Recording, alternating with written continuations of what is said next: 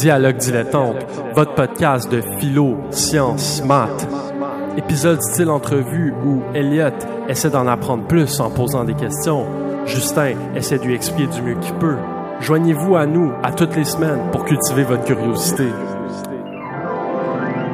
Alright. So, euh, Justin, euh, si tu pourrais nous expliquer un peu c'est quoi le concept du livre Les impostures intellectuelles, s'il vous plaît? Ouais, donc c'est un livre qui... Euh, il y a un chapitre par auteur qui est, qui est sélectionné. Euh, donc, des auteurs qui sont critiqués pour leur euh, utilisation euh, de termes scientifiques techniques là où Sokal et Bricmont jugent impertinents. Donc, on a sept ou huit auteurs qui sont attaqués par Sokal et Bricmont, les deux physiciens en question.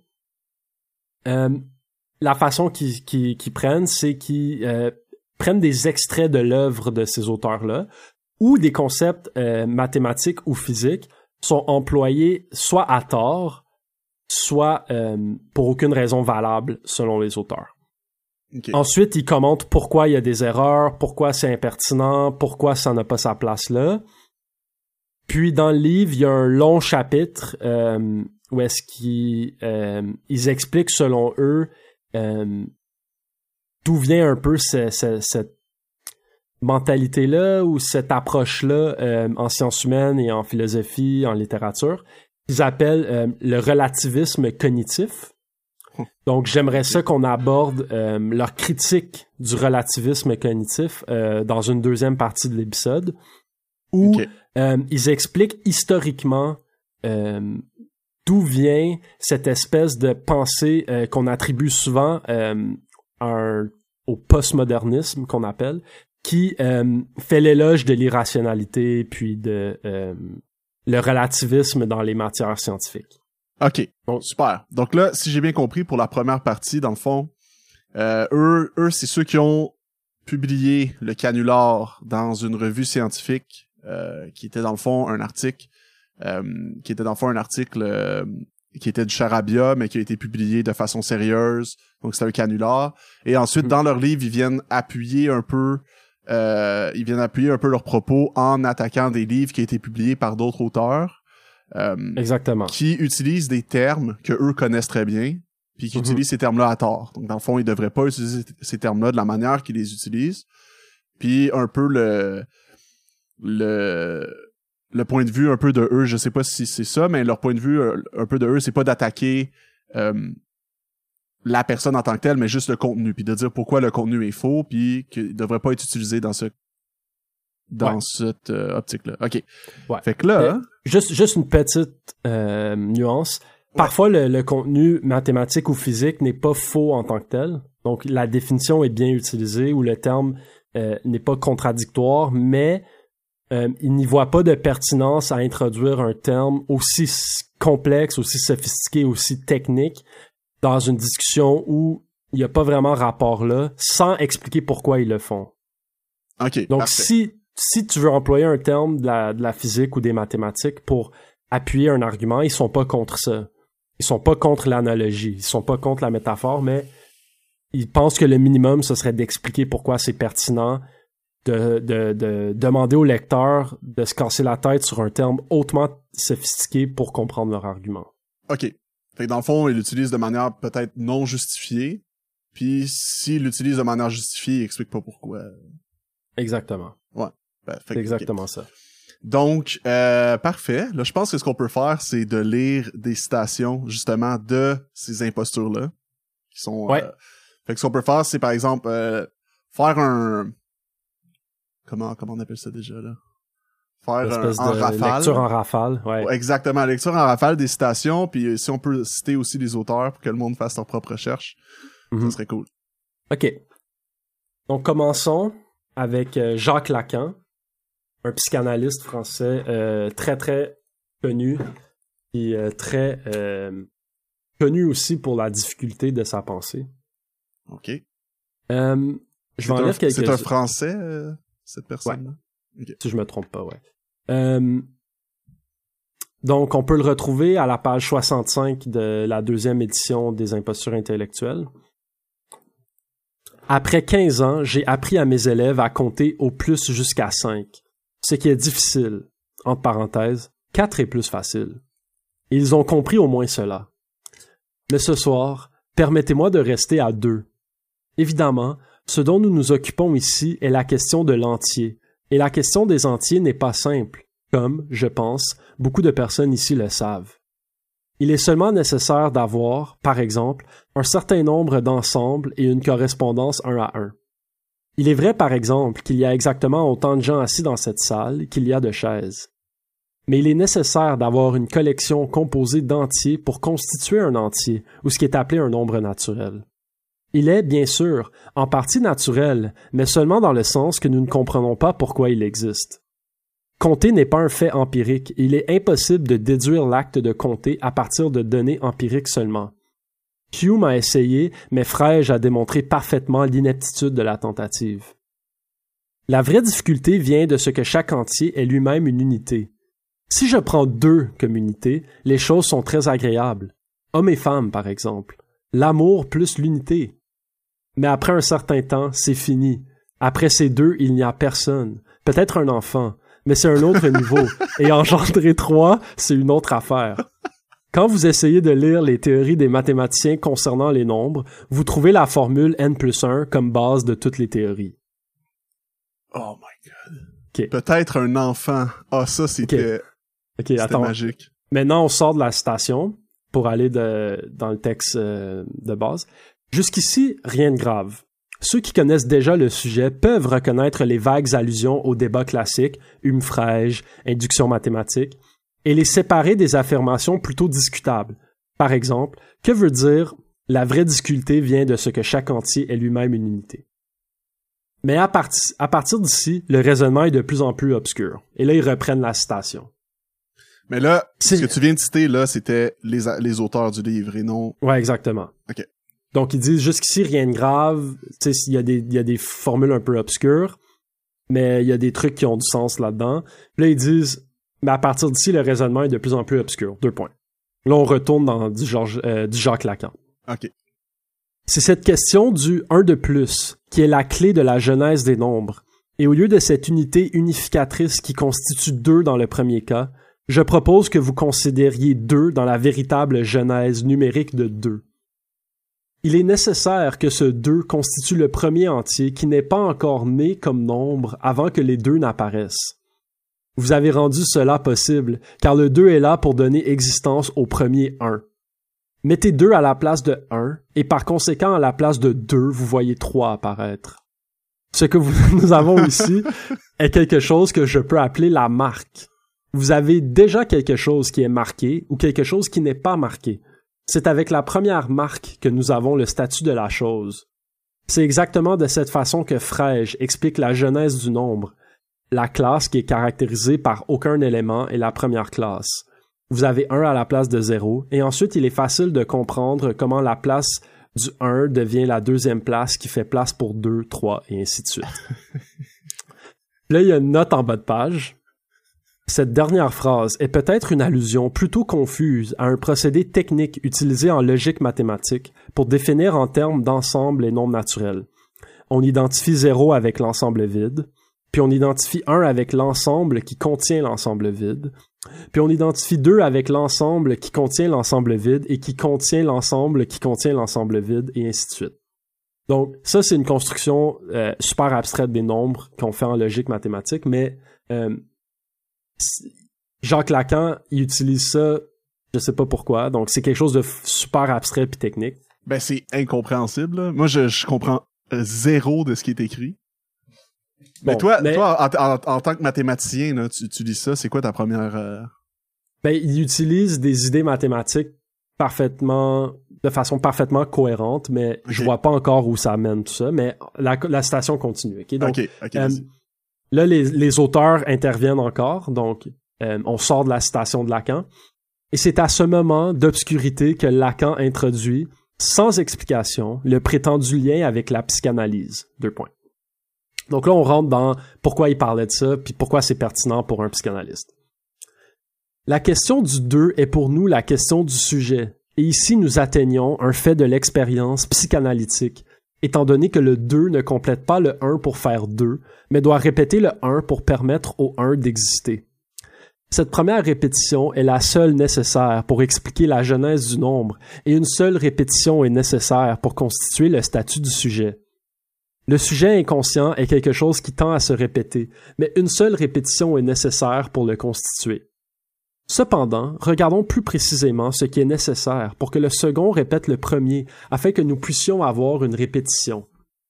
On ne peut répondre à cette question trop vite. Si vous répondez trop vite, vous répondrez qu'il est nécessaire qu'ils soient les mêmes.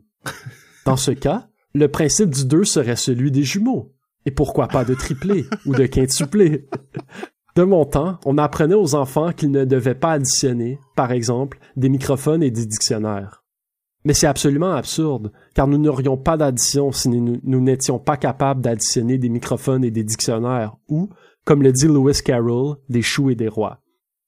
L'identité n'est pas dans les choses, mais dans la marque qui rend possible l'addition de choses, sans considération pour leurs différences. La marque a pour effet d'effacer la différence, et c'est la clé de ce qui arrive au sujet, le sujet inconscient dans la répétition, parce que vous savez que ce sujet répète quelque chose de particulièrement significatif, le sujet est ici, par exemple, dans cette chose obscure que nous appelons dans certains cas trauma ou plaisir exquis. Oh my god! Yo, ce gars-là, il se complique la vie, là? Ouais, mais c'est ça. Ici, c'est vraiment... En tout cas, puis ça continue. Après ça, il parle du paradoxe de Russell, puis... Euh, c'est que... Mais si j'ai bien compris, là, de sa citation, dans sa citation, il faisait comme si... Dans le fond, il utilise un, quelque chose qui, qui, est utilisé dans la logique avec le remplacement des nombres puis des entiers puis tout ça. Mm-hmm. Puis il, euh, il dit comme si l'humain c'était exactement pareil. Dans le fond, il, se base là-dessus pour expliquer des des concepts humains. C'est ça? Ouais, je comprends. Dans le fond, il se base sur la façon que les mathématiciens ont trouvé, ben une des façons pour construire les nombres à partir de la logique. Ouais. donc euh, si on part d'une base purement logique, comment on peut déduire euh, euh, que, sont les nombres, comment on peut les faire apparaître en quelque sorte dans notre théorie? mais je vois pas le lien du tout avec le sujet psychanalysé, le sujet psychanalysé premièrement. Mais tu vois qu'il comprend la partie mathématique de ce qu'il parle. Comme il, ben, il, sait de quoi il parle mathématiquement. Ben ça faisait un peu, ça faisait exactement écho avec ce qu'on disait avant de tu sais, ils ont bien beau avoir la bonne définition puis comprendre ces, ces, ces termes-là. Par contre, quand ils le transposent au, à leur science, c'est plus là que se fait le ouais. l'imposture. C'est quand ils le transposent à quelque chose que le lien entre les deux il pas justifié. Mm Puis si, si tu me permets, je vais lire une citation de euh, Claude Lévi-Strauss, qui est un philosophe français très connu, euh, qui parle de son expérience dans une conférence euh, où Jacques Lacan présentait. je pense que c'est la même en plus, mais je, je, me trompe peut-être. Ça, ça a été prononcé en anglais aux États-Unis, puis c'est traduit, là, mais bon. Claude Lévi-Strauss dit « Ce qui était frappant, c'était cette espèce de rayonnement de puissance, cette mainmise sur l'auditoire qui émanait à la fois de la personne physique de Lacan et de sa diction, de ses gestes. Je retrouvais là une sorte d'équivalent de la puissance chamanistique. J'avoue franchement que, moi-même l'écoutant, au fond je ne comprenais pas, et je me trouvais au milieu d'un public qui, lui, semblait comprendre. Donc, il, Claude Lévi-Strauss, il dit, il y avait vraiment une puissance comme sa, sa façon de présenter, c'était comme envoûtant, mais je comprenais rien. mais tout le monde semblait comprendre, puis il trouvait ça un peu bizarre, genre. Ouais. Mais, bon. Ouais, ben j'imagine que même des personnes académiques comprennent pas trop ce qu'il veut dire, là. Non, puis après ça, il va commencer à faire des, des erreurs ou des affaires un petit peu douteuses d'un point de vue, même, même d'un point de vue mathématique, mais c'est super long la citation, donc je pense qu'on on, en dégage le. L'essence euh, assez. L'essence. On voit un peu comment, comment tu te perds facilement à comprendre de quoi il parle. Euh, peut-être qu'il y a un fond de contenu philosophique ou psychanalytique intéressant, mais. Il l'explique euh, pas ça me semble très compliqué pour rien, premièrement. Ouais. Mais c'est aussi, euh, il explique pas nécessairement peut-être le problème, le, mm-hmm. le lien entre les deux. Ouais. Mais euh, ouais. Ok, donc passons à une autre citation peut-être? Ouais. Donc ça, c'est du Jacques Lacan. Euh, je pense que je vais jamais lire du Jacques Lacan parce que ça a l'air vraiment difficile et plate. Ok, on avait fait celle-là. Ok, allons, ok. On va aller voir euh, chez Luce Irigaré. Euh, est-ce que c'est encore une psychanalyste? Euh, elle a fait de la psychanalyse, de la linguistique, de la philosophie des sciences. Ok? Ok. C'est quoi son nom? Luce, Lucie Garé? Luce, L-U-C-E, Irigaré. I-R-I-G-A-R-A-Y. Ok. Ok. Ça, c'est ma préférée, je pense, de tout le livre. ok. Considérons finalement un autre argument avancé par Irigaray. Deux points. L'équation E égale MC2 est-elle une équation sexuée? Peut-être que oui. Faisons l'hypothèse que oui, dans la mesure où elle privilégie la vitesse de la lumière par rapport à d'autres vitesses dont nous avons vitalement besoin ce qui me semble une possibilité de la signature sexuée de l'équation, ce n'est pas directement ses utilisations par les armements nucléaires, c'est d'avoir privilégié ce qui va le plus vite. Ben non! Et puis là, les auteurs interviennent, c'est quand même bon leur critique. Ok. Quoi qu'il en soit des autres vitesses dont nous avons vitalement besoin, la relation d'Einstein entre énergie et masse est expérimentalement vérifiée avec une très grande précision, et elle ne serait évidemment pas valable si la vitesse de la lumière était remplacée par une autre vitesse. En résumé, nous considérons que l'influence culturelle, idéologique et sexuelle sur les choix scientifiques, les sujets étudiés, les théories proposées, constitue un thème important de recherche en histoire des sciences et mérite une analyse rigoureuse. Mais pour contribuer utilement à cette recherche, il faut nécessairement connaître sérieusement les domaines scientifiques qu'on analyse. Malheureusement, les propos d'Irigaray reflètent une compréhension superficielle des sujets qu'elle aborde et, par conséquent, ils n'apportent rien à la discussion. Wow. Parce qu'il y a d'autres citations plutôt où genre elle parle de trucs puis elle fait des erreurs puis ça n'a pas vraiment de pertinence. Oh my god, j'adore euh, la, la façon très sérieuse et formelle que répondent les auteurs face face à de mhm. quoi? De tellement out there là. Ouais non, ils sont, sont vraiment comme nuancés puis c'est bien parce que ils s'attaquent à, à, ils s'exposent dans le fond à de la critique donc c'est vraiment bien qu'ils prennent toutes leurs précautions puis ben, ils ont pas le choix de montrer ça d'un point de vue justement extrêmement critique, puis de pas prendre rien pour acquis, puis de juste comme là, comment ils l'ont démontré, c'est sans rien de péjoratif, juste par rapport au contenu, puis ouais, je trouve vraiment nice. Ok. Bon, une, dernière. On retourne à Julia Kristeva. Parfait. Ok. Euh,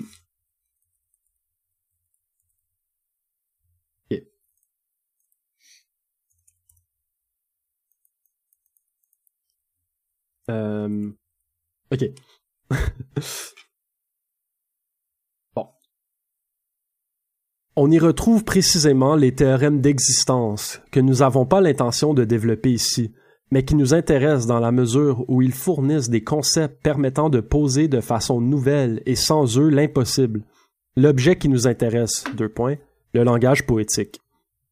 Le théorème généralisé de l'existence postule, on le sait, que si phi de x1 à xn est une fonction propositionnelle primitive qui ne contient pas d'autres variables libres que x1 à xn, sans qu'il soit nécessaire qu'elle les contienne toutes, il existe une classe A telle que, quels que soient les ensembles x1 à xn, x1 à xn en crochet appartient à A, équivalent à phi de x1 à xn. Là, euh, les auteurs mettent en bas de page, c'est un résultat théorique euh, un résultat technique de la théorie des ensembles de Gödel-Bernays. Euh, Christeva n'explique nullement quelle pertinence elle peut avoir pour le langage poétique. Remarquons que faire précéder un énoncé aussi technique de l'expression on le sait est un exemple typique de terrorisme intellectuel. OK, puis là, elle continue.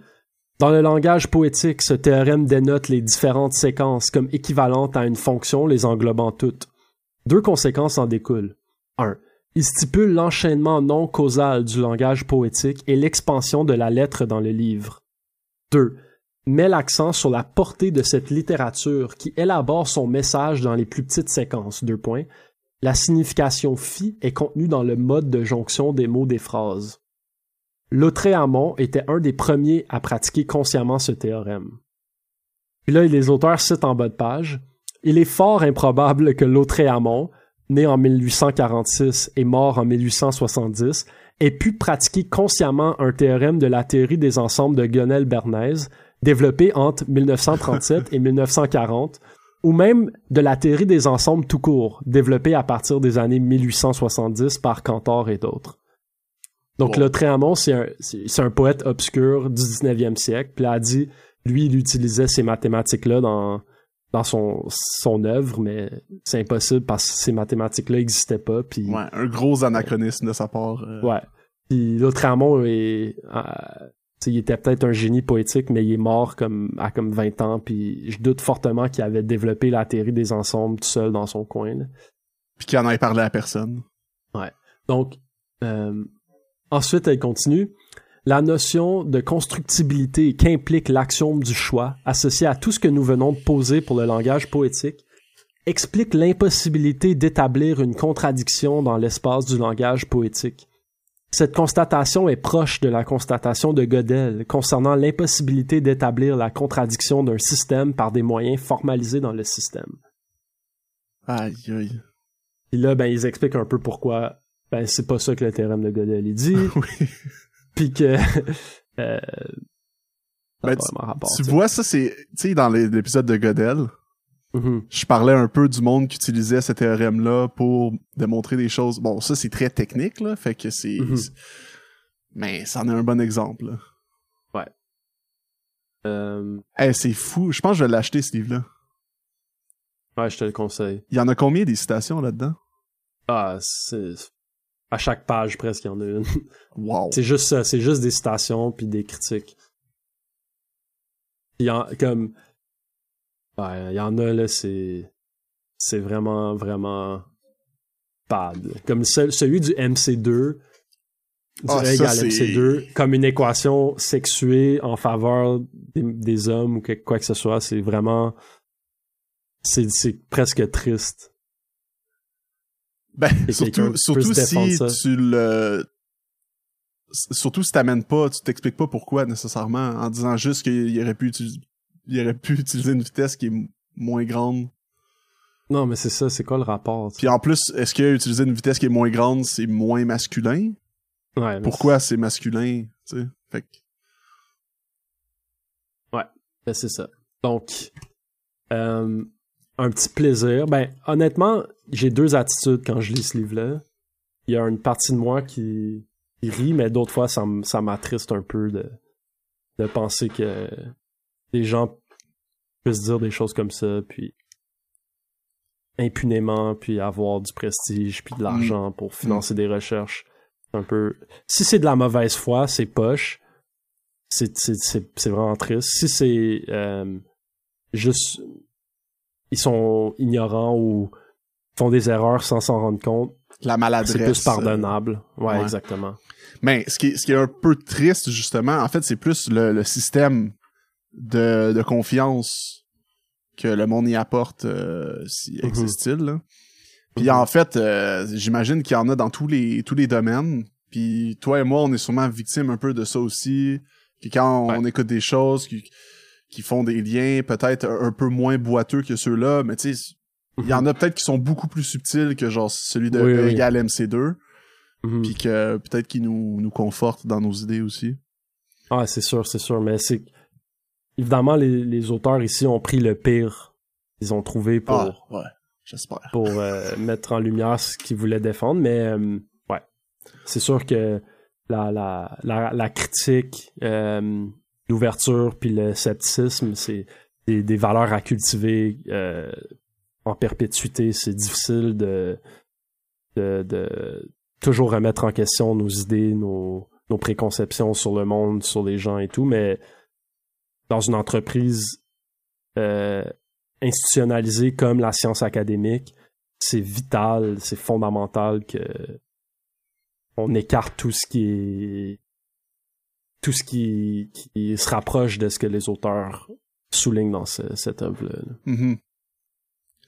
Cool, ben ça faisait partie de la, de la partie des citations.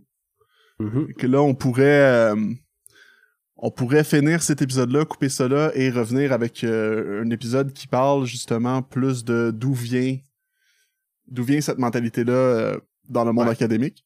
C'est un peu ça. Qui sont ouais, donc on pour la prochaine le prochain épisode, on, va adresser euh, le chapitre que j'ai mentionné plus tôt où les auteurs expliquent selon eux d'où viennent d'où vient euh, cette attitude qu'il qualifie de relativisme cognitif, euh, qu'on associe souvent au postmodernisme euh, en Europe ou aux États-Unis, qui est une attitude comme quoi toutes les idées se valent, la science n'est pas plus rationnelle que, d'autres entreprises mystiques ou quoi que ce soit. Donc, on va aller regarder d'où viennent ces idées-là dans la philosophie des sciences du 20e siècle. Euh, notamment à travers Popper, Kuhn, euh, Band et autres.